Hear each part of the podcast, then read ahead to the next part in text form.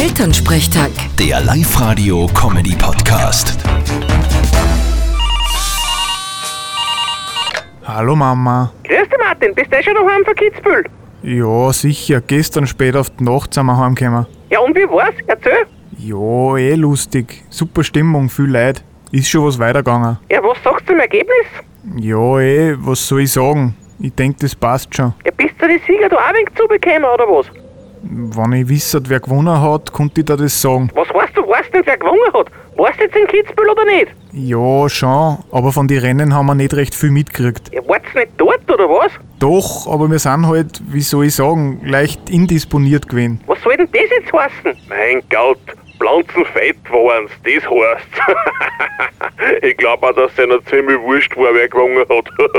Danke, Papa. Ich hätt's nicht besser sagen können. Mein Gott, das ist was mit euch. Da hättest du eh daheim auch bleiben können. Theoretisch schon, aber einmal im Leben soll man schon in Kitzbühel gewesen sein. Vierte Mama. Bitte Martin. Elternsprechtag. Der Live-Radio-Comedy-Podcast.